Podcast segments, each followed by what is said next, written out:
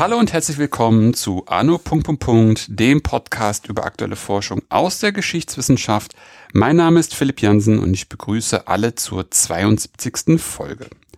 Anfang des 20. Jahrhunderts entstanden in vielen westlichen Metropolen Orte des Vergnügens. Einige hatten nur eine kurze Dauer und verschwanden schnell wieder. Andere blieben und sind noch heute über die Städte hinaus bekannt und Magneten für Menschen auf der Suche nach Spiel, Spaß oder Unterhaltung. Alina Laura Just hat sich in ihrer Forschung Hamburg gewidmet und ist meine heutige Gesprächspartnerin. Hallo Alina. Hallo Philipp. Alina, bevor wir ins Thema starten, magst du dich einmal kurz selbst vorstellen? Ja, auf jeden Fall, gerne.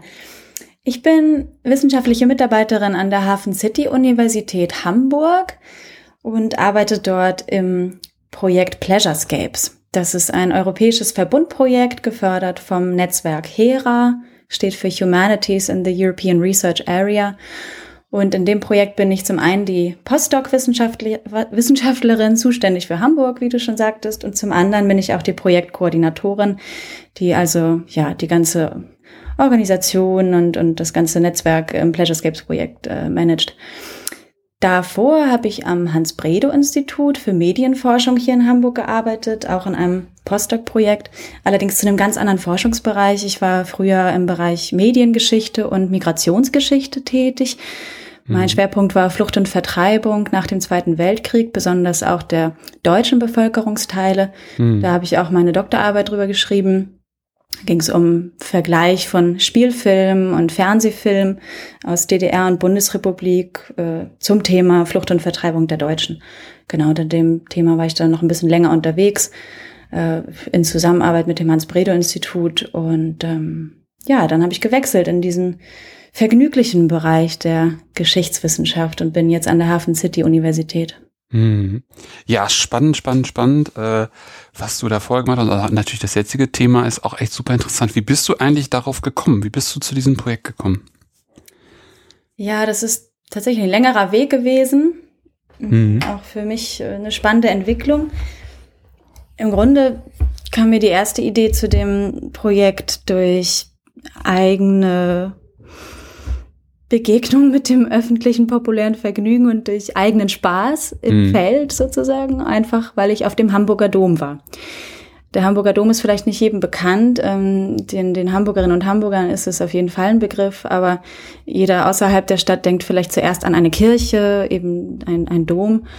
Aber in Hamburg ist damit ein großer Jahrmarkt gemeint, ein großes Volksfest. Hm. Dreimal, dreimal im Jahr, wenn nicht gerade Corona ist, im Moment geht hier leider gar nichts, aber normalerweise findet dreimal im Jahr ein riesengroßes Volksfest statt, mitten in der Stadt auf dem Heiligen Geistfeld. Und dieses Fest hat den Namen Hamburger Dom gibt auch bestimmte historische Gründe, warum das so heißt. Es geht tatsächlich zurück auf den Veranstaltungsort Kirche und Dom, aber das ist eine andere Geschichte. Jedenfalls gehe ich selber sehr, sehr gerne auf diesen Hamburger Dom und bin ein echter bekennender Fan. Und dabei fiel mir dann irgendwann auf, dass die Geschichte dieses Fests eigentlich ganz wenig nur erforscht. Es gibt nur ganz spärliche Informationen, alles ziemlich oberflächlich und dabei äh, verwundert das wirklich, weil das Fest schon so alt ist, schon seit dem Mittelalter in, in Hamburg hm, mhm. ähm, äh, präsent und ganz, ganz wichtig hier in der Festkultur. Und naja, so kam eins zum anderen. Ich dachte, da müsste man eigentlich mal rangehen und irgendwie tiefer recherchieren und mal gucken, was im Archiv noch so liegt. Und dann habe ich mich mit äh, Kolleginnen und Kollegen beraten und vor allen Dingen mit einer Kollegin, die, die mir auch ganz wichtig ist, persönlich und fachlich, äh, Dr. Yvonne Robel von der Forschungsstelle für Zeitgeschichte hier in Hamburg. Und wir haben zusammen eine Tagung ausgerichtet, ähm, für die ich tatsächlich dieses empirische Interesse hatte, den Hamburger Dom mir da mal näher vorzunehmen. Mhm. Weil wir haben es eingebettet in einen größeren Kontext von Populärkultur und öffentlichem Vergnügen in der Stadt. Mhm. Weil wir auch festgestellt haben, dass es gerade zu sozialen Fragen für solche äh, Feste noch ein bisschen Nachholbedarf gibt in der Forschung. Dann haben wir andere äh, kluge Leute eingeladen und es war eine ganz, ganz tolle Veranstaltung hier an der Uni Hamburg ähm, mit der Forschungsstelle für Zeitgeschichte in Hamburg zusammen. Mhm. Und Yvonne und ich haben danach auch ähm, die Bände rausgegeben, die Vorträge rausgegeben. Und das war so der Anfang eigentlich, der Auftakt in dem Bereich ähm, Populärkultur und historische Forschung dazu. Mhm. Und durch diese Tagung ähm, kam auch der Kontakt zustande zu Professor Dr. Lisa Kosok an der Hafen City Universität. Und äh, dann habe ich mich mit ihr zusammengetan, weil sie die Idee hatte, das ganze Thema für die Hafenstädte in Europa mhm. wirklich mal näher in den Blick zu nehmen. Sie selbst hatte auch schon äh, langjährige Erfahrungen in dem Forschungszweig und hat äh, eben dazu schon viel gearbeitet, allerdings zum Ruhrgebiet.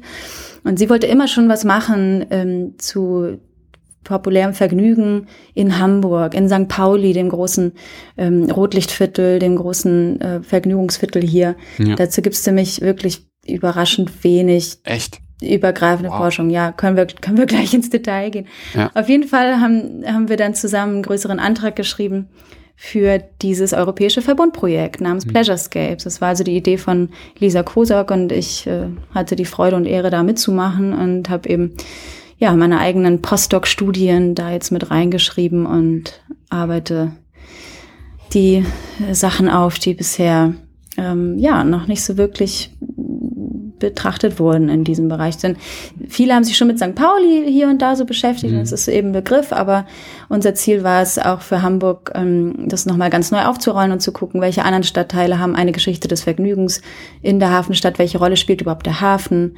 Ähm, das, das waren zentrale Fragen. Und wir haben europäische Partner, die da vergleichbare Fälle eben mitbringen. Unsere Partner sind Rotterdam, mhm. Barcelona mhm. und Göteborg. Ah, ja. Und die Idee ist eben zu vergleichen und zu schauen, gibt es Konvergenzen oder mhm. wo sind doch äh, nationale Spezifika oder auch lokale Spezifika für die mhm. einzelnen Städte.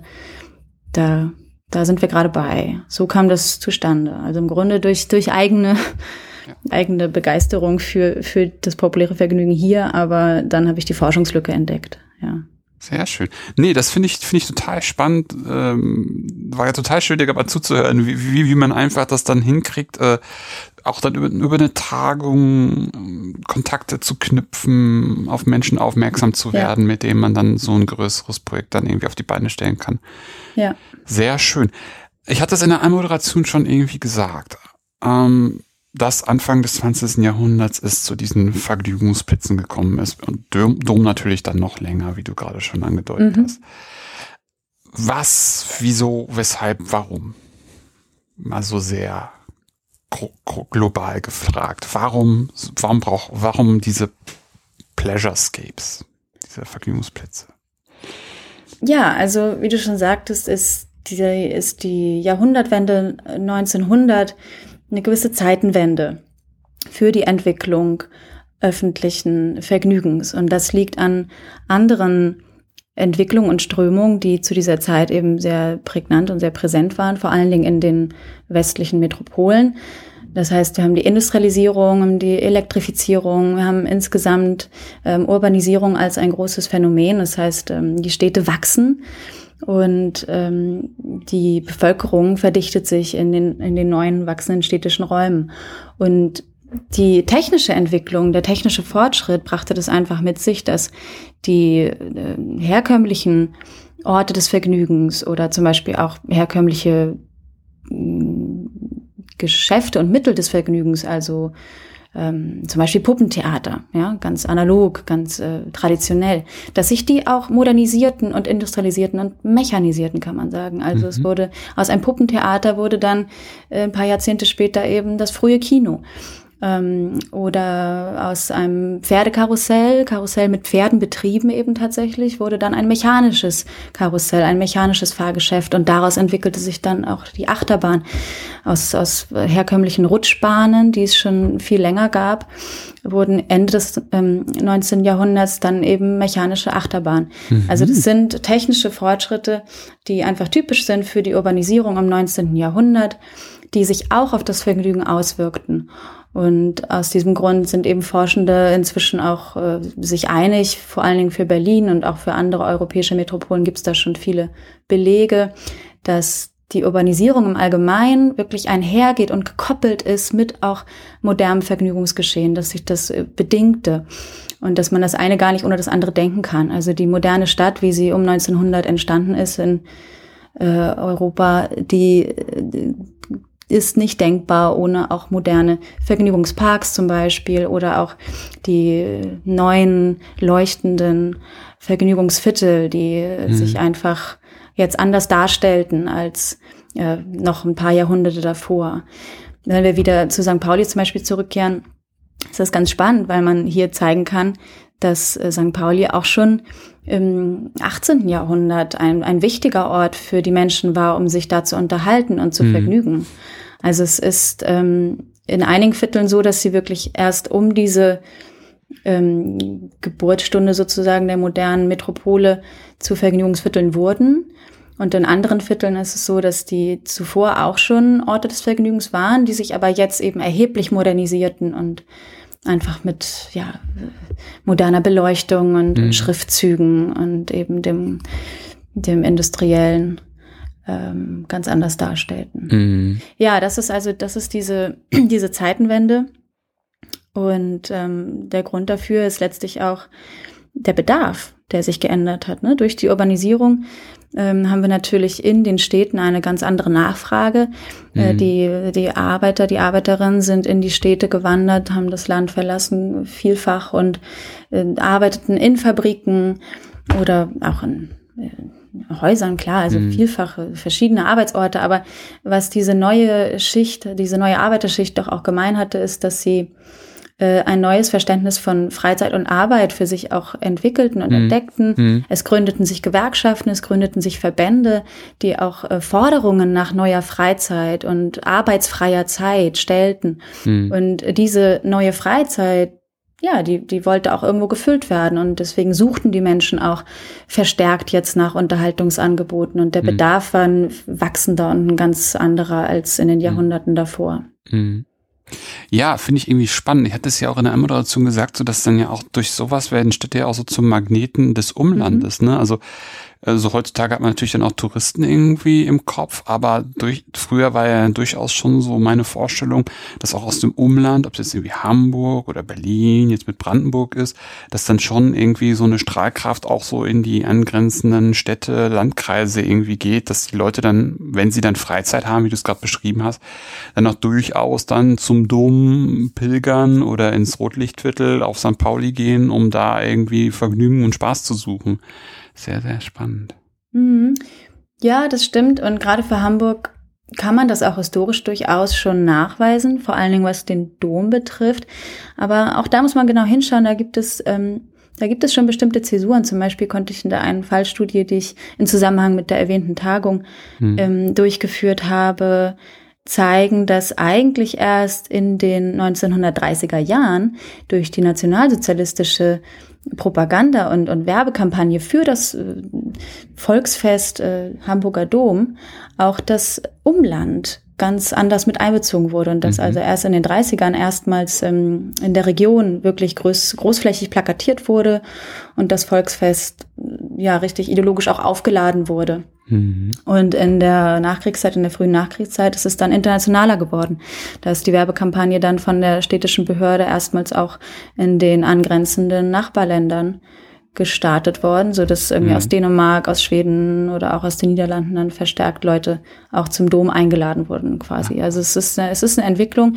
Es war nicht von Anfang an ähm, so so ein Magnet auch ja. in das Umland hinein, aber hat sich dazu entwickelt, definitiv. Mhm. Heute ist es ja auch, heute wird es ja auch beworben als das größte Volksfest des Nordens. Also das ist auch ein Etikett, was das, was der Dom sich auch selber gibt. Mhm. Zu Recht äh, ist auch wirklich äh, zahlenmäßig äh, ein, eine der größten Veranstaltungen.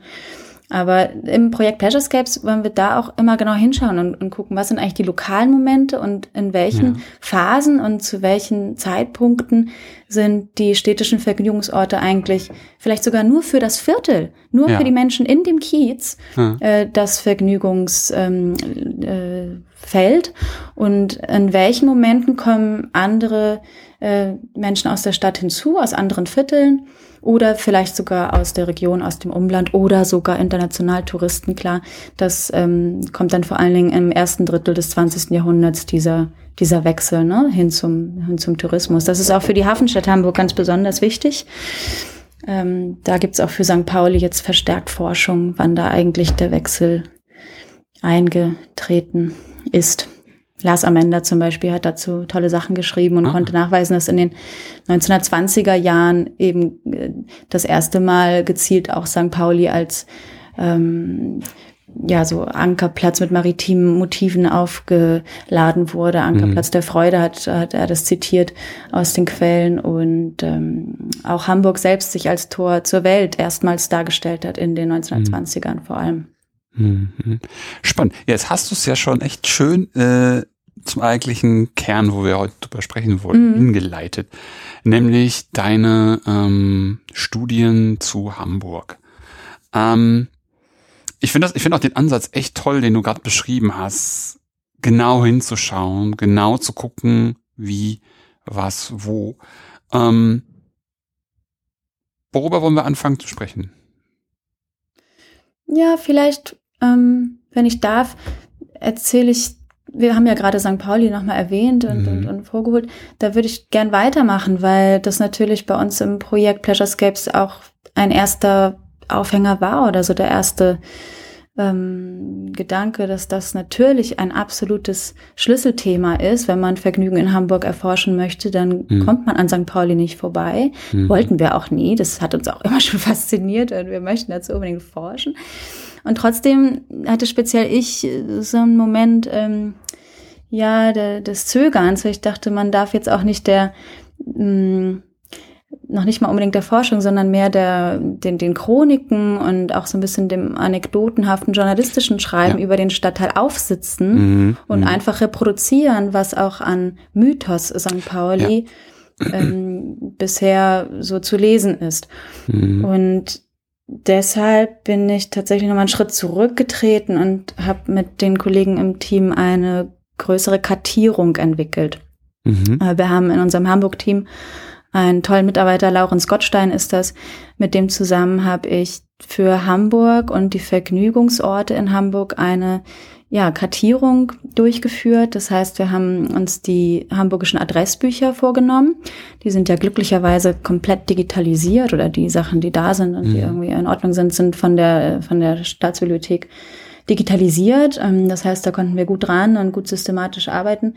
Und wir haben uns bestimmte Jahrgänge rausgesucht, äh, in dem Fall 1910, 1925 und 1935.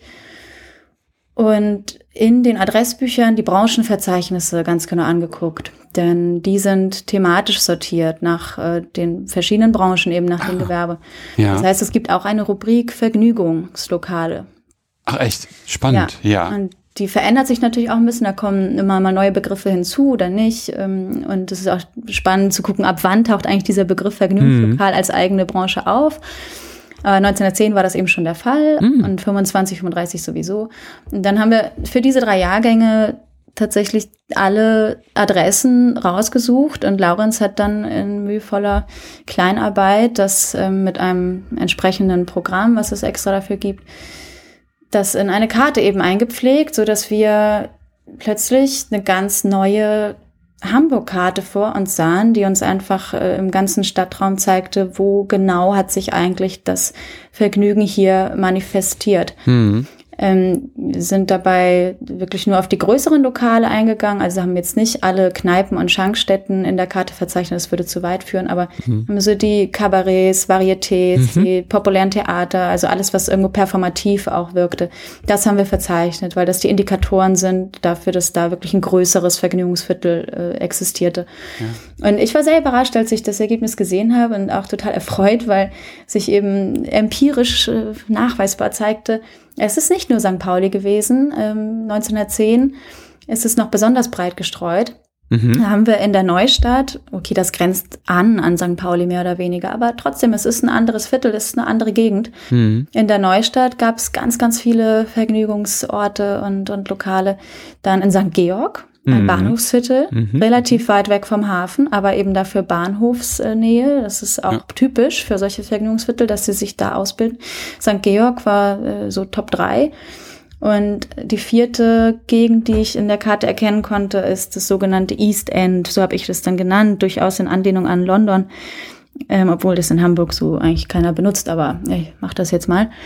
Äh, denn es ist vergleichbar. Äh, dieses East End in Hamburg sind auch keine festgelegten Quartiere, sondern es ist eine, eine Agglomeration von verschiedenen Hafenvierteln im Osten der Stadt, die auch eben typische Arbeitergegenden waren und ähm, die auch äh, von der sozialen Schicht her durchaus vergleichbar sind mit dem, was wir aus London East End ähm, kennen, also historisch kennen. Mhm. Damit meine ich jetzt so die erste Hälfte des 20. Jahrhunderts. Mhm.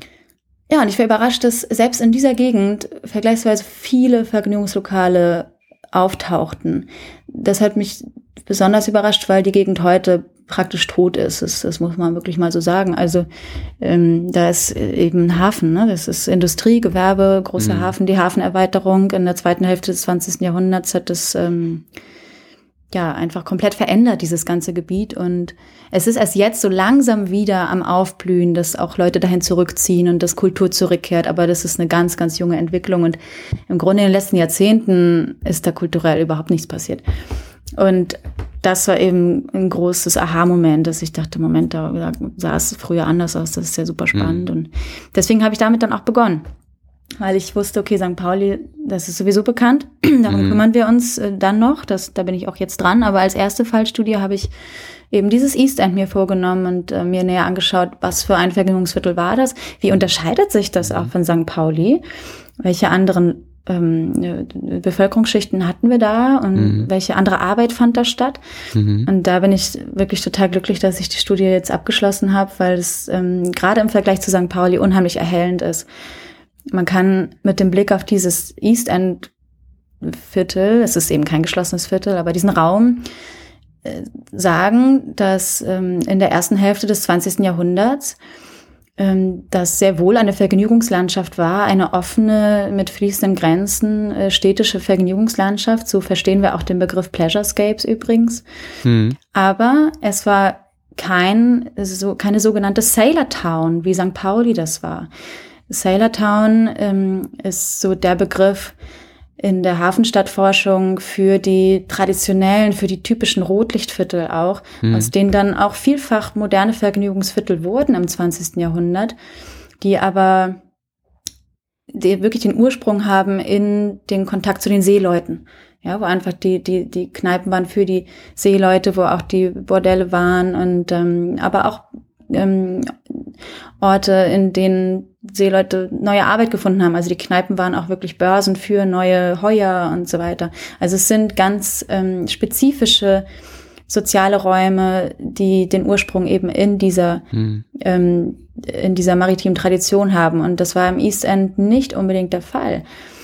Hier fand offenbar zumindest nicht nicht auf, auf ersten Blick keine, keine Prostitution in dem Sinne statt. Es war nicht als so öffentliches Gewerbe irgendwie da bekannt wie in St. Pauli schon immer. Ähm, es gab überhaupt auch sehr viel weniger exotisches oder experimentelles Vergnügen wie in den Varietés, Cabarets etc. Mhm. in St. Pauli. Es gab äh, demgegenüber viel mehr Kneipen, einfache traditionelle Lokale. Es gab Vereinskultur, Schützenfeste, Vereinsfeste. Also das ganze Vergnügen im East End war viel kleinbürgerlicher, sag ich mal, und traditioneller. Ja. Eigentlich typisch wie auch in anderen Arbeitervierteln in anderen Städten. Ja. Und wer, wer wohnte jetzt, also wer wohnt jetzt da? Also sind das, keine Ahnung, ja. sind das doch Dockarbeiter, also die schon irgendwie mit dem Hafen über Bande damit zu tun haben, oder sind das wirklich so äh, irgendwie nachgelagerte Menschen, die halt in Industrie arbeiten? Mhm, ja, sehr gute Frage. Äh, das, das ist genau der springende Punkt. Denn sowohl als auch. Mhm. Es gab dort, es gab dort Industrie und Fabriken, ähm, naja, die natürlich schon den Hafen benutzt haben, irgendwo als, als infrastrukturellen Raum, der, der dafür sehr dienlich war, aber die im Grunde keine eigentliche Hafenindustrie, also keine, ähm, um es mal konkret zu sagen, äh, die, die Arubis AG zum Beispiel sitzt dort und die hat sich da 1906 gegründet in, in der Ecke und das ist einfach Großindustrie, aber jetzt nicht unbedingt speziell hafentypisch. Mhm. Und auch andere, andere Fabriken für Pharmazieprodukte oder ah. Essens, Essens, Lebensmittelproduktion, sowas alles gab's da auch schon. Ähm, aber äh, auf dem zweiten Standbein sozusagen lebte das Viertel auch eindeutig vom Hafen. Also es war eine Mischung aus klassischen Fabrikarbeitern, aber auch ähm, Hafenarbeitern, mhm. ähm, die täglich in den Hafen äh, pilgerten und da eben auch äh, täglich nach neuer Arbeit suchen mussten, also unständige Arbeiter, teilweise auch ständige, aber ganz viel auch unständige Arbeiter, wie es dann heißt. Und eine ganz große, wichtige Gruppe in, dem, in diesem East End waren auch die Binnenschiffer. Mhm. Und das ist spannend, weil wir zum Beispiel von St. Pauli ja auch wissen, dass es von Anfang an eben durch diese Sailor Town, über das ich sprach, durch die, durch die Seeleute, mhm. durch die Matrosen ein sehr internationales Viertel war. Ja. Und das East End war das nicht, obwohl dort auch Binnenschiffe, also da fand schon Migration statt. Es kam und gingen Schiffe, aber inländisch. Ja. Die fuhren die Elbe rauf und runter und waren deswegen nur in den Regionen unterwegs. Und dazu, wenn man, wenn man das jetzt eben historisch denkt, macht, muss man sich klar machen, dass äh, die Elbe mehr oder weniger nur im deutschsprachigen Raum ähm, äh, floss, ja? ja. Das heißt, obwohl der Fluss über Landesgrenzen teilweise ging, also damals dann in die Tschechoslowakei hinein und so weiter, waren das noch Regionen, in denen auch Deutsche lebten, in denen also Deutsch gesprochen wurde. Mhm. Und das hatte zur Folge, dass diese Binnenschiffer im Grunde ein ziemlich ähm, homogenes mhm. Grüppchen waren, ja, ja, ja. kulturell und eben auch sprachlich. Und mhm. äh, das East End in Hamburg, das weiß ich aus aus Zeitzeugenberichten, die ähm, private Sammler aus der Gegend angelegt haben. Also es gibt da unheimlich tolle ehrenamtliche Aktivitäten. Dieter Thal möchte ich da nennen, der hat eine tolle Sammlung angelegt. Und in diesen Stimmen, in dem Archiv findet man eben, dass das East End in Hamburg für diese Binnenschiffer wirklich wie eine zweite Heimat wurde oder überhaupt die Heimat wurde, weil sie mhm. eben ansonsten unterwegs waren. Mhm. Aber äh, auf der Vettel, in diesem East End, ein, eine bestimmte Gegend, da, da ankerten sie und da fanden sie Freunde und da hatten sie eigentlich auch ihre, ihre Meldeadresse zum Beispiel. Da empfingen sie Post in den Kneipen. Oh, okay. Und Spannend. ja, das ja. ist also auch eine Multifunktion, die wir da sehen. Es ist, mhm. Kneipe war da also nicht eine Unterhaltung oder Freizeit, sondern auch Börse und Netzwerk und irgendwo Support, so in diesen alltäglichen mhm. äh, Verwaltungsaufgaben. Naja, lange Rede, kurzer Sinn. Es ist auf jeden Fall bezeichnend, dass, dass diese Binnenschiffe einerseits mobil waren und auch, wenn du so willst, ja, noch mit Stückgut arbeiteten und, und viele Parallelen auf, aufweisen zu den Seeleuten auf den großen Schiffen mhm. im Überseehafen. Aber der Unterschied ist eben Regionalität, ja. keine Internationalität, sondern eine mhm. Region, mhm. eine Sprache und damit ist es auch mehr oder weniger ein Kulturkreis und das spiegelt sich in dem Vergnügungsviertel wieder. Mhm. Es ist eben ein viel ähm, traditionelleres äh, Boden, äh, Bodenstellen ist der falsche Begriff, aber ein viel weniger experimentelles, sag ich mal, äh, ja. äh, Vergnügen und mit, mit viel mehr konventionellen Formaten mhm. und mhm. bisschen konservativen Formaten auch, mit festeren sozialen Strukturen. Man kannte sich, es hatte fast was Dörfliches offenbar. Mhm. Und das ist super spannend im Vergleich zu St. Pauli und ist mir, ist mir wirklich wichtig, weil es einfach zeigt, dass historisch gesehen in einer Hafenstadt sehr wohl direkt in Hafennähe mhm. Äh, verschiedene Vergnügungsviertel e existierten, aber man eben genau hinschauen muss, äh, welche Teile des Hafens bedienten diese Gegenden. Mhm. Ist es mhm. eben der, der Binnenschifferhafen? Ist es das inländische Gewerbe, die inländische Industrie oder oder ist es der Überseehafen, wo einfach ein komplett anderer Markt stattfindet und deswegen auch andere Leute unterwegs sind? Ja, finde ich, finde ich super, super spannend. Schön, dass du es nochmal am Ende nochmal so zusammenfasst, weil das finde ich echt sehr, sehr interessant daran, dass einfach, dass einfach sozusagen, was heißt Binnenschiff, was, hat, was hat das für Konsequenzen, wie ist überhaupt das Viertel oder dieses, dieses Konglomerat äh, zusammengesetzt, finde ich super, super interessant und gerade so in diesem, in diesem internationalen, äh, was du dann für St. Pauli irgendwie gerade schon mhm. beschrieben hast. Finde ich super interessant. Was, was, wie muss man sich das Vergnügen im East End dann, dann, dann, irgendwie vielleicht vorstellen? Also was, was, was geht da so? Ja, ich habe anhand der Quellen konnte ich eigentlich drei Kategorien ähm, entdecken, die ich so herausgearbeitet habe, dann als die mhm. typischen mhm. Formate, ähm, nach denen man das so strukturieren kann. Das erste sind die Kneipen, ziemlich typisch und ähm, auch überhaupt gar nicht äh, Hafenstadt spezifisch, sondern natürlich gab es in allen und auch auf dem Land natürlich, ist, Kneipen ist jetzt an und für sich nichts, nichts Spezifisches. Aber da muss man eben auch wieder hingucken, welche Kneipen sind das. In diesem Fall Kneipen, die sich eben auch auf die Binnenschiffer spezialisierten, die für die äh, ihre regionalen Lieblingsgerichte anboten. Und von der Post sprach ich schon. Also es ist wirklich zielgruppengerecht, wie dann diese Kneipen sich ähm, ausgestaltet haben. Ähm, die Kneipen sind einer der Hauptorte. Da fand vielfaches Vergnügen statt. Einmal individuelles, so das typische Feierabendbier. Das war übrigens doch ziemlich männlich besetzt. Also äh, Frauen hatten schon auch Zugang zu diesen Kneipen, aber ich sag mal, am normalen Werktag abends so das typische Freizeitvergnügen nach Feierabend, das war doch eher, haben die Männer für sich reklamiert. Mhm. Mm, aber wenn die lokalen Vereine Feste veranstaltet haben oder ähm, ja zu besonderen Anlässen eingeladen haben, dann war es auch wirklich ein geschlechterübergreifendes Vergnügen und große, große gesellschaftliche Ereignisse. Mhm. Das wäre so die zweite Kategorie, dass man sagen kann, neben dem individuellen Vergnügen in Kneipen zur Entspannung, zur Erholung und einfach zum zum Reden, zum Netzwerken gibt es die, die Feste. Und das ist auch typisch für, für dieses East End mm, und überhaupt Arbeiterviertel in anderen Städten, aber in der Hafenstadt ist es dann eben Hafenarbeiter und mhm. diese Binnenschiffer, die das da ausrichteten. Die, die Vereine sind in der ersten Hälfte des 20. Jahrhunderts unheimlich stark gewesen. Das ist die Zeit, in der sich überhaupt erstmals bürgerliche Vereine gründeten. Mhm. Da gibt es auch viel eigene Forschung zu, auf die ich glücklicherweise zurückgreifen konnte und konnte einfach zeigen, ja, das ist hier auch, genauso wie wir das von anderen Städten äh, schon, schon kennen. Zum Beispiel Klaus Nathaus hat da eben zum Ruhrgebiet ganz tolles Buch geschrieben und da kann man zeigen, ähnlich war das auch im East End in Hamburg, dass sich bestimmte Berufsgruppen zu Vereinen zusammengeschlossen haben oder auch Freizeitvereine, Ruderer etc. Also, also von bis gibt's alles Mögliche. Und die veranstalteten regelmäßig Partys. Das war wirklich ein ganz wichtiger Akteur im mhm. sozialen Leben, gerade in diesen Arbeitergegenden.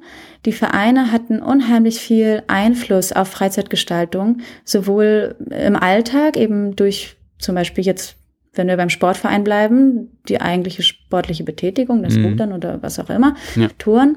Und dann eben zu besonderen Anlässen Feste. Und die waren wirklich sehr, sehr groß aufgehängt mit einem großen Rahmenprogramm. Und da waren dann eben auch alle eingeladen, also alle Familien und das, die waren öffentlich. Das heißt, äh, das waren wirkliche, ja, Highlights und so Top-Events für, für die ganze Nachbarschaft. Und das dritte, die dritte Kategorie ist Outdoor-Vergnügen, kann man sagen. Und das ist auch ein schichtenübergreifendes und ähm, geschlechterübergreifendes und auch altersübergreifendes Vergnügen, was so ein bisschen äh, saisonal, aber äh, verschieden war, denn natürlich konnte man im Sommer dann, zumindest in Hamburg, ähm, draußen sich mehr vergnügen als im Winter. Es gab im East End eine, eine kleine Halbinsel, die Peute, Gibt's auch heute noch, aber heute ist da äh, nicht mehr so viel Vergnügen. Aber in der ersten Hälfte des zweiten Jahrhund 20. Jahrhunderts äh, fand dort ähm, ganz viel ähm, Freizeit an der frischen Luft statt und Unterhaltung in Gartenlokalen. Es gab ein, zwei ganz prominente Lokale, die dort, ähm, die dort saßen und das waren wirkliche Anlaufpunkte für nicht nur nicht nur das East End, sondern da tatsächlich auch für ganz Hamburg. Äh, das lag daran, dass da auch ähm, besondere Artisten aufgetreten sind. Zum Beispiel eine Frau namens Elvira Wilson, auf die mich auch der erwähnte Sammler Dieter Thal von der Vettel erstmals aufmerksam gemacht hat.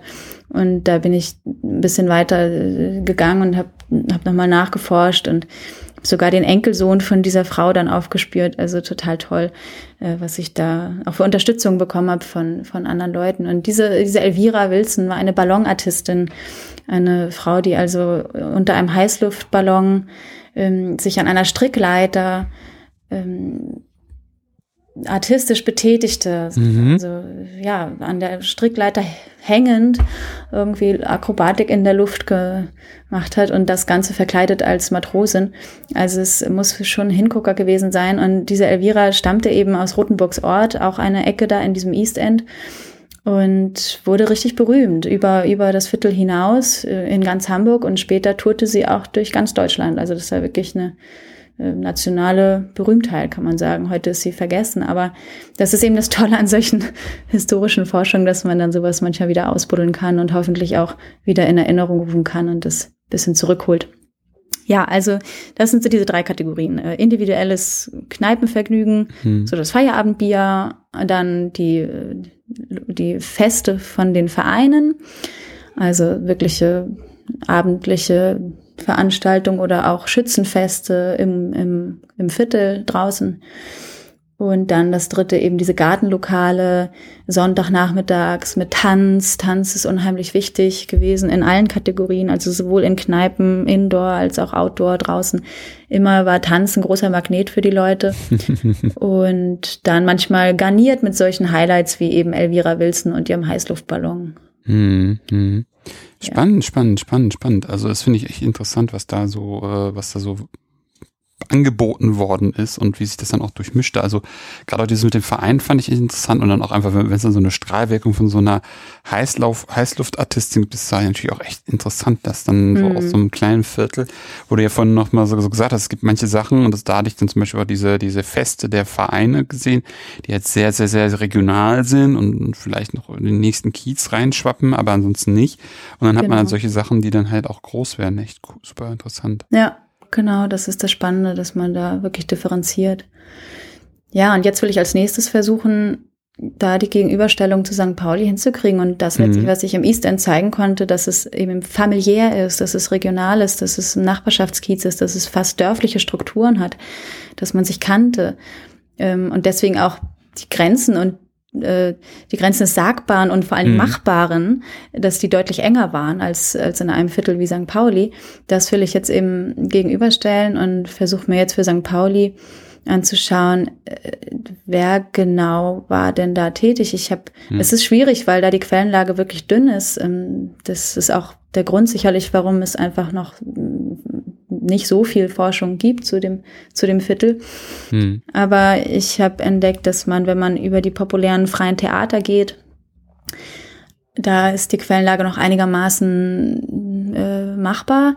Hm. Und ich habe sie jetzt noch nicht alle gesehen, aber ich werde hoffentlich, wenn, wenn der Lockdown irgendwie wieder einigermaßen vorüber ist, wenn ich Zugang bekomme, dann kann ich verschiedene Programmhefte, Theaterzettel und Spielpläne mir anschauen für eine Handvoll freier Theater auf dem Spielbudenplatz und auf der Reeperbahn.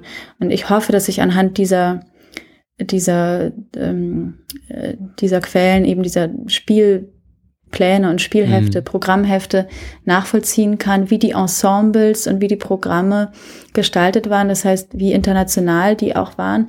Es findet sich oft in Anzeigen, dass bestimmte internationale Truppen auch groß angekündigt waren und eben besonders gefeiert wurden. Und ich hoffe, dass man davon genug findet, dass man zeigen kann, okay, hier sind wirklich einfach viele ausländische Gäste gewesen und hier sind möglicherweise sogar Leute fest im Ensemble gewesen, die irgendwo internationale Wurzeln haben.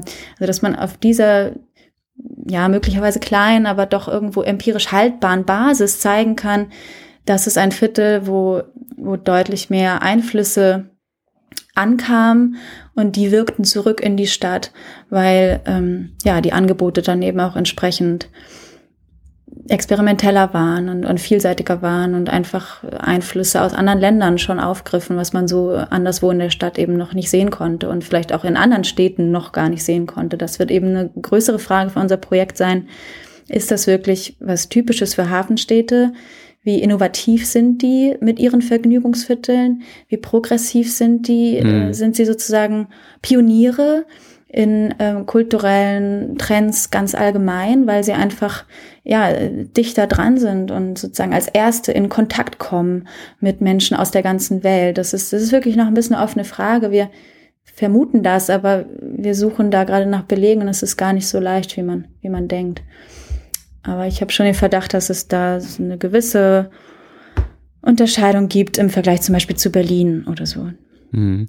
Was, was ein ganz spannender Befund ist, wie ich finde, ne? Wo hm. du ja gerade am Anfang meintest, weswegen du ein bisschen zurückge, also nicht zurückgeschreckt bist, aber nochmal einen Schritt zurückgegangen bist, was mhm. die Bearbeitung von St. Pauli betrifft, weil eben da, weil es da so viele Mythen gibt und ja irgendwie so ja. viel drumherum geschrieben wird, also heute noch oder auch in den, auch in den, vielleicht weiß nicht, ob du das noch anguckst, aber so auch so in den ne, 50er, 60er, 70er Jahren, so das verruchte Viertel. Uh. Hm, also dass genau. da ja viel so Nebel, sag ich mal, produziert wird.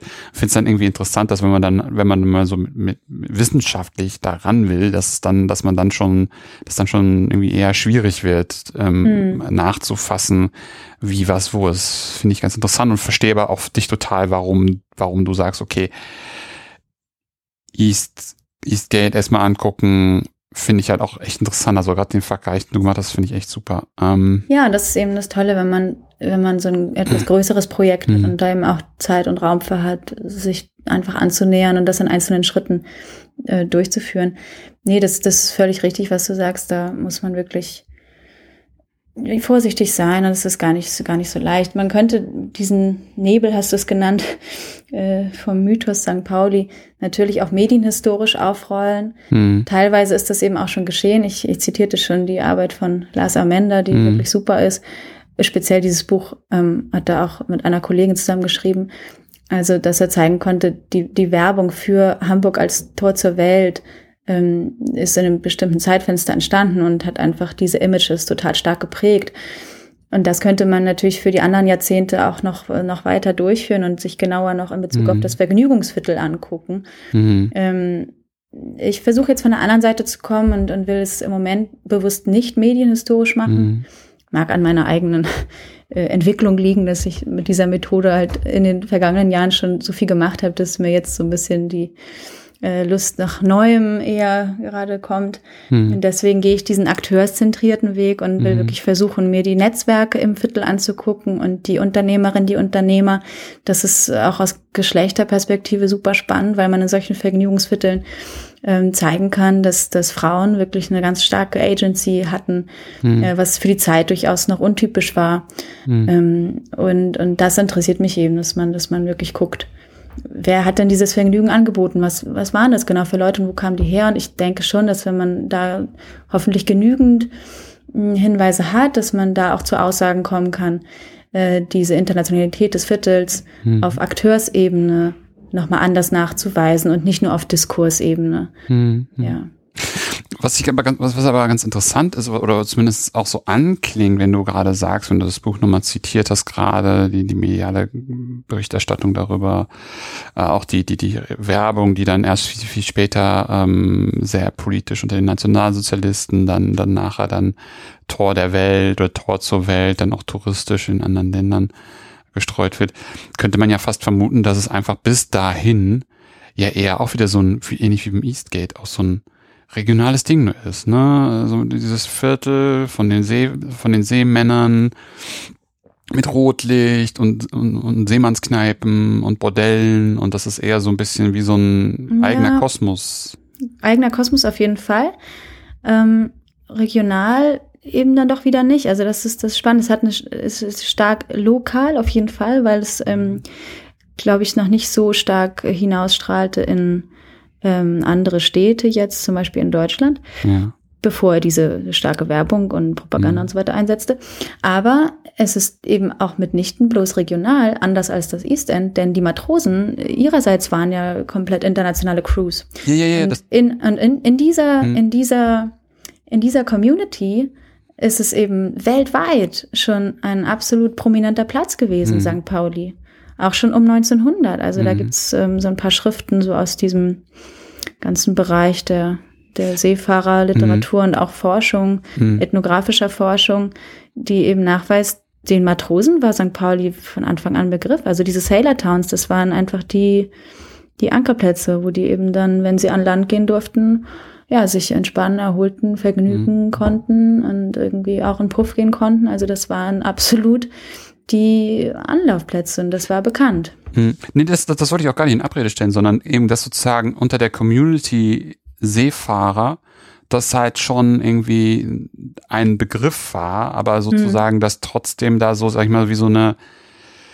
wie so eine ja nicht Mauer, aber sozusagen so eine so eine imaginäre Mauer um das Viertel war. So es war war war war, war international bekannt in der Community Hm. Seefahrer, aber eben hatte nicht diese Tor zur Welt, also Ja, über okay, die ja, Seefahrer mhm. hinaus. Ja, jetzt ist, ja. Mhm, mhm, mhm. Spannend, Ja. spannend. Ja, da, da sind wir, das ist wirklich ein bisschen knifflig und wir sind da gerade dabei, dem wirklich näher zu kommen. Ähm, das, das, ja, kann man noch nicht so abschließend beantworten, aber in die Richtung geht es, genau. Ja, aber auch wenn man das gerade noch nicht beantworten kann, ist immer noch, finde ich es immer sehr, sehr spannend, so ein, aus der Werkstatt heraus mal Ja. ein paar, paar Facetten irgendwie dargestellt zu bekommen. Das, das, das funktioniert halt super gut, ist auch gerade in dem Vergleich zu dem, zu der, zu der Case Study, die du vorher oder die Studie, die du vorher gemacht hast und vorher, wo wir vorher darüber gesprochen haben.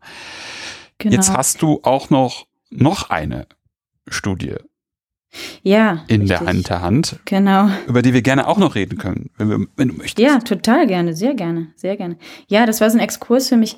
Ähm, die St. Pauli-Studie ist schon länger in Vorbereitung gewesen, auch durch eine Kollegin noch im Team, Anke Rees, die eben die Biografien ausführlich schon mal vorbereitet, recherchiert hat. Und während sie das äh, tat, habe ich mir noch so eine andere Sache plötzlich aufgehalst, kann man fast sagen, weil ursprünglich stand das nicht in meinem Forschungsdesign so fest. Ich wollte mich eben auf die auf die Stadtteilräume konzentrieren, East End, St. Pauli, Neustadt, vielleicht sogar noch St. Georg, mal gucken.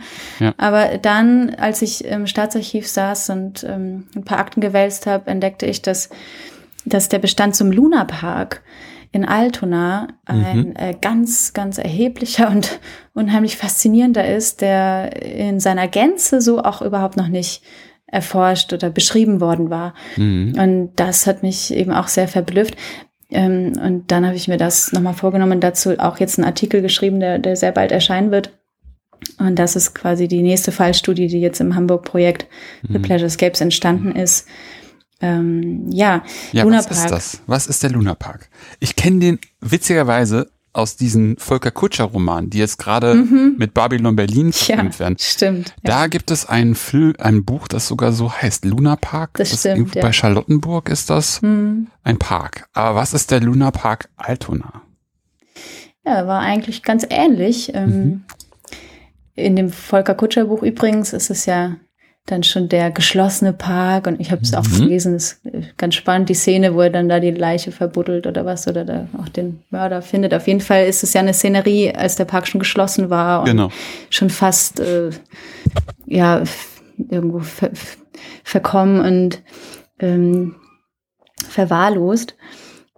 Lunaparks waren in der ersten Hälfte des 20. Jahrhunderts, vor allen Dingen im ersten Drittel des 20. Jahrhunderts, ähm, ganz typisches Format und gab es wirklich in vielen Städten. Äh, da gibt es eben besonders, über Berlin haben wir gerade schon gesprochen, der Berliner Lunapark, der ist eben relativ lange sogar noch äh, geöffnet gewesen. Das kann man sehr gut nachlesen im Buch von Johanna Niedbalski, äh, das ich sehr schätze. Und sie hat diese Lunaparks auch beschrieben als die, Zitat, ganze Welt des Vergnügens. Ähm, damit meint sie, dass alle Trends damals, alle Ideen, alles, was irgendwie modern, als modern galt und, und was die Leute toll fanden, das versammelte sich wirklich in diesen Lunaparks. Also Achterbahn, aber auch bayerische Biergärten, äh, Weinlokale, dann irgendwelche Grottenlandschaften, äh, Tanzlokale, Schaubuden, Völkerschauen auch, Feuerwerk, also Mhm. alle typischen Trends dieser Zeit, die uns eben auch aus, aus heutiger Sicht teilweise natürlich äh, ein bisschen bedenklich vorkommen, wie zum Beispiel die Völkerschauen, in denen Mhm. Menschen aus den Kolonien ja wirklich unter ziemlich äh, fragwürdigen und äh, verachtenden Bedingungen ausgestellt wurden. Das alles zählte dazu und sowas gab es eben auch in Altona. Mhm. Ähm, Altona war damals noch eine eigene Stadt. Das muss man äh, dazu auch äh, wissen. Ähm, heute ist es einfach ein Bezirk in Hamburg, aber historisch ist es eben die Nachbarstadt gewesen. Ursprünglich sogar dänisch und dann eben zu der Zeit, als der Lunapark da stand, preußisch. Und 1912, 1913 gab es ein Angebot von einem offenbar ziemlich findigen experimentierfreundlichen Unternehmer namens Hugo Smith, der der Stadt Altona, der Baubehörde angetragen hat, einen Lunapark dort zu gründen. Mhm. In einer Gegend, die zu dem Zeitpunkt, also 1912, noch relativ weit außen lag und wirklich Brachland war. Ähm, Altona war damals nicht so groß, rein flächenmäßig, deswegen die Nähe zum Hafen und zur Innenstadt war durchaus noch gegeben, vor allen Dingen, weil es schon äh, Zuganbindungen und sowas gab. Also es war relativ gut erschlossen in der, im Umfeld, aber das eigentliche Terrain, was sich dieser mhm. Unternehmer Smith ausgeguckt hatte, das war wirklich Brachland. Also da war ein Teich, Diebsteich, und äh, Wiese, Weide und irgendwie Schlammlandschaft, also gar nichts von, von Stadt wirklich zu sehen. Mhm. Und dieser Hugo Smith, der Unternehmer, hat sich aber eben überlegt, es ist ein geeignetes Gelände, weil es eben noch unerschlossen ist, weil ich da komplett schalten und walten kann, wie ich mir das vorstelle für meinen Park und wie das eben jetzt in Berlin zum Beispiel zu sehen ist, wie man das so macht oder auch in anderen großen Metropolen der Zeit, in Wien, in Kopenhagen, in äh, Paris oder wo auch immer. Und ähm, dann hat er dieses Gelände gepachtet und da wirklich sehr, sehr viel investiert. Und damit diese ganze Ecke rund um diesen Diebsteich, das heißt heute noch so die, dieser Ort, im Grunde planbar gemacht und erschlossen und angebunden an die Stadt. Mhm. Er hat das überhaupt erst für die Stadt äh, so nutzbar gemacht. Mhm. Und darum geht es in meinem Artikel, dass ich eben zeige, anders als zum Beispiel Niet Balski in ihrem Buch oder auch andere Leute, die im Bereich schon viel geschrieben haben, gute Sachen geschrieben haben, Sascha Schabo oder so, die sich immer mit den kulturellen Praktiken beschäftigt haben und die auf die Achterbahn gehen oder die Fahrgeschäfte und zeigen, was machen denn diese Geschäfte mit den Leuten und inwiefern spiegelt das die moderne Stadt wieder und neue Lebensweisen in der Stadt. Das ist total wichtig und finde ich auch gut, aber ich, ich fand eben spannend, in dem Aktenbestand zu erkennen, dass äh, dieser Unternehmer wirklich hier infrastrukturell und, und im Hinblick auf den Bodenpreis und auf, auf Straßenbau und auf solche sozusagen harten Fakten hm. wirklich auch Stadt gemacht hat. Und das nur durch sein Vergnügungsgeschäft. Also hier kann man eindeutig nachweisen, dass Vergnügungsunternehmer in dieser frühen Zeit, Anfang des 20. Jahrhunderts, äh, mit an der Stadtentwicklung und am Städtebau aktiv beteiligt waren. Und das, das finde ich, das finde ich richtig genial, dass man das in diesen, dass die Quellen da auch so lückenlos sind. Also von der ersten Korrespondenz, eben diesem Antrag hin bis zur Abwicklung ähm, der Ruine, kann man sagen, ist es alles da. Und das war ein sehr komplexer, dichter Bestand, aber ja, mhm. ich habe ich hab den soweit entschlüsselt, dass man jetzt eben sehen kann, dieser Vergnügungspark, dieser Lunapark in Altona hat eigentlich den Norden der Stadt Altona überhaupt erst urbar gemacht, wenn du so willst, ne? Also mhm. nutzbar für spätere, spätere Nutzung. Die Stadt hat erheblich davon profitiert. Ähm, die haben ein eigenes Elektrizitätswerk gehabt in diesem Lunapark. Ähm, sie haben die Straßen komplett planiert. Sie haben den Diebsteich, also es ist wirklich ein Teich, ein Gewässer. Sie haben den aufgeschüttet und mit äh, Erdmasse aufgehäuft, sodass man da eben auch später andere Bebauung unternehmen konnte. Und das sind alles Arbeiten, die äh, für die Stadt später unheimlich profitabel waren. Hm. Mal ganz davon abgesehen, dass sie natürlich auch Pacht bekommen haben eigentlich, oder so war jedenfalls der Deal, dass sie ja auch schon an der Vermietung des Geländes äh, für den Vergnügungspark verdienen sollten. Das hingegen hat nicht so gut geklappt, weil das Geschäft einfach total schlecht lief. Es war irgendwie ja, so ein bisschen Trauerspiel. Kaum, dass der Park eröffnet war, stand er auch schon in den Miesen und deswegen ist die Geschichte auch recht kurz. 1926 musste der schon wieder schließen und zwar nach wirklich vielen Ups und Downs und zeitweise war er komplett geschlossen. Gut, das lag auch mit am Krieg, aber im Grunde ähm, ist es nicht so, dass nur der Erste Weltkrieg daran schuld war, dass dieses äh, Vergnügungsgeschäft da nicht mehr lief, sondern der Park war schon vorher im Grunde pleite. Und das lag aber eben auch an diesen riesigen Investitionen, die im Vorfeld nötig waren, um das Gelände überhaupt ähm, mhm. ähm, zu nutzen. Und ja, das ist eigentlich ein Investment, von dem die Stadt heute noch profitiert. Und ja. das ist das Tolle daran. Ja, das, das klingt auf der einen Seite ja total toll, ne? Dass, dass, mhm. da, dass da irgendwie äh, Sachen aufgeschüttet werden, dass man da was bebauen kann, dass dann Elektrizitätswerk steht, sozusagen, nachdem der Park dann abgerissen wird und auch äh, äh, schöne Wege irgendwie da sind, an die man dann äh, Häuser anschließen kann. Ähm, aber de facto war dann, war dann diese ganze, sag ich mal, Urbarmachung, ähm, wie du es auch beschrieben hast, äh, des ganzen Geländes hat dann eigentlich schon von vornherein äh, die Wirtschaftlichkeit des ganzen Parks irgendwie so gefährdet, dass das dass, äh, dann auch gar nicht so was wie Wirtschaftskrise da jetzt sehr viel gemacht hat, sondern von vornherein war das schon eigentlich eine Pro ein Problem oder eine Schwierigkeit, überhaupt erfolgreich zu sein. Ja, ja definitiv. Das ah. war von Anfang an einfach eine zu große Last. Ja. Ähm, die Stadt hat gewisse Anteile auch übernommen in der in der Gestaltung des Geländes, hm. in der Herrichtung des Geländes. Sie haben ähm, zum Beispiel die, die, die Bürgersteige übernommen und ein, zwei Kleinigkeiten, zum Beispiel die Abbrucharbeiten, da stand vorher so ein Eiswerk und das haben sie abgebrochen und selbst übernommen, aber der Rest lag eben bei dem Vergnügungsunternehmer und das war einfach schon offenbar eine, eine große, eine große finanzielle Last. Und dann haben sich aber diese Bauarbeiten auch rein logistisch und räumlich irgendwo zu stark vergrößert, so dass die Eröffnung ähm, verspätet war.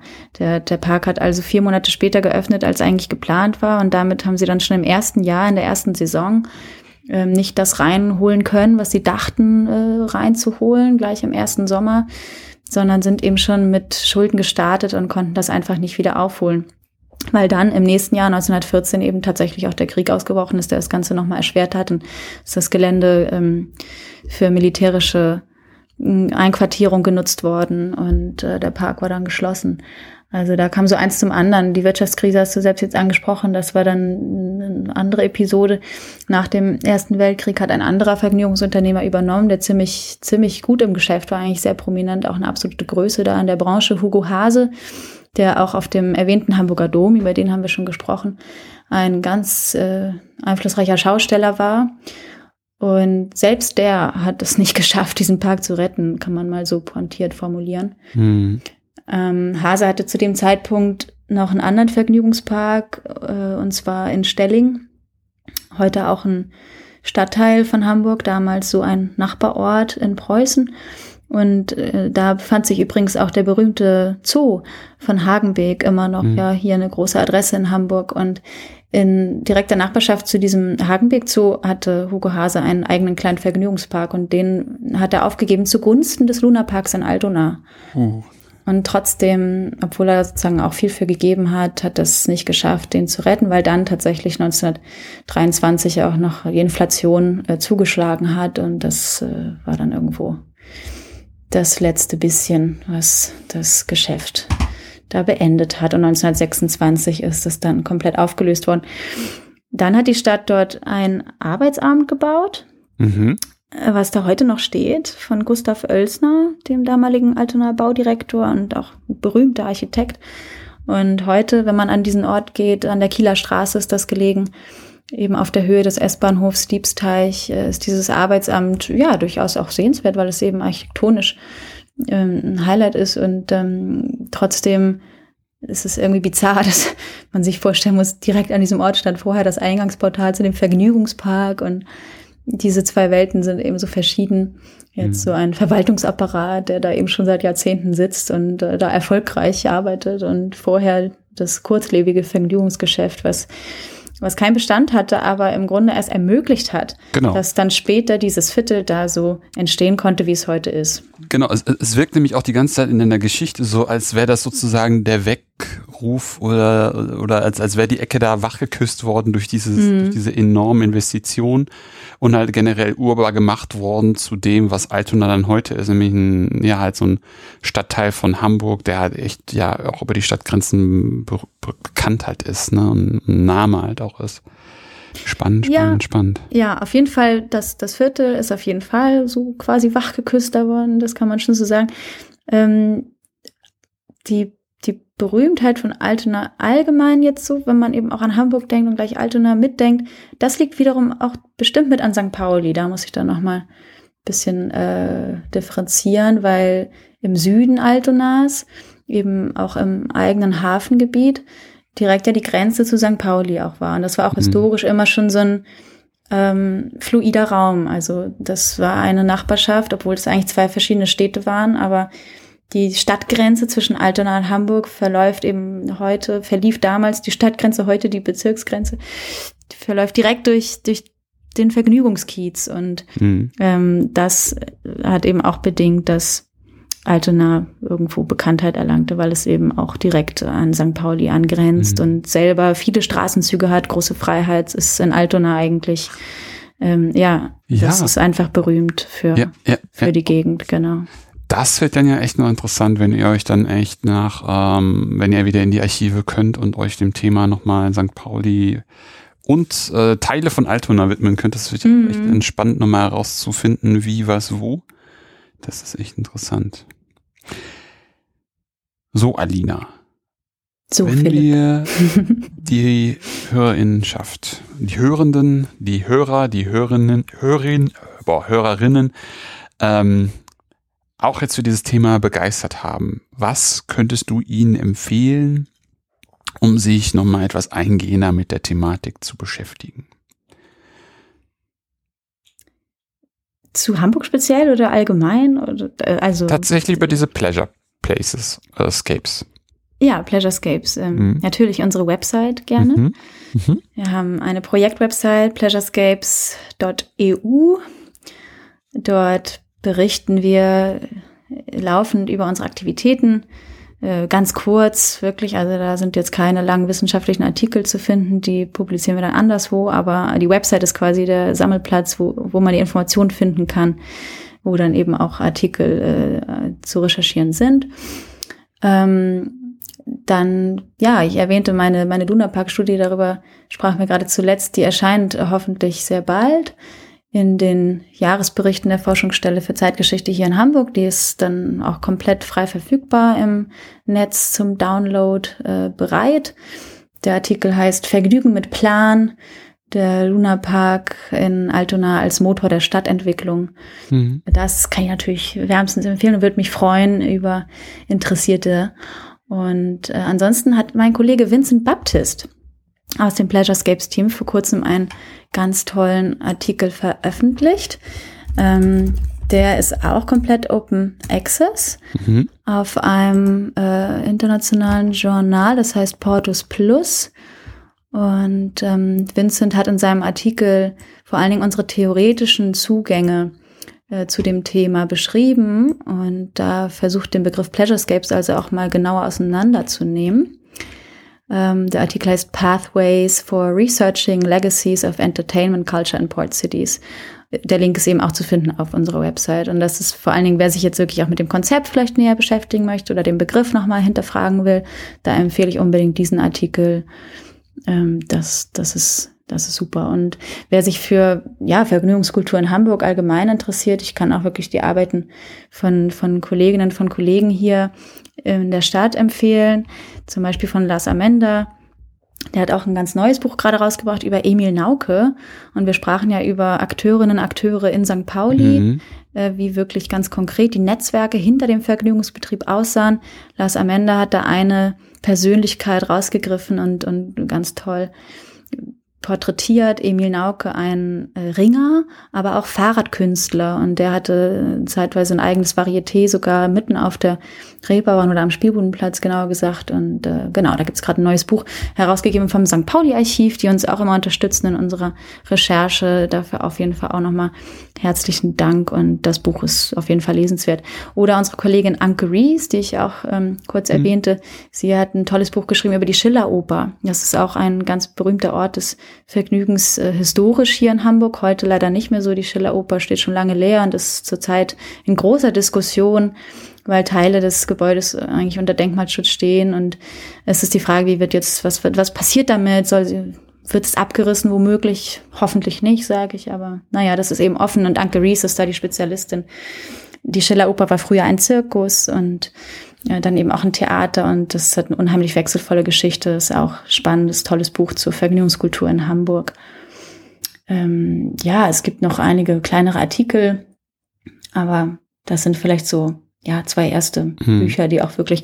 Oder es gibt einen Band, der heißt, er ist schon ein bisschen älter, aber da haben wir auch jetzt vielfach drauf zurückgegriffen und ich finde den echt ganz gut kulturgeschichtlich viel auch zu St. Pauli. Der, der Band heißt Andocken, herausgegeben von Dirk Hempel und Ingrid Schröder. Mhm. Den kann ich auf jeden Fall auch empfehlen.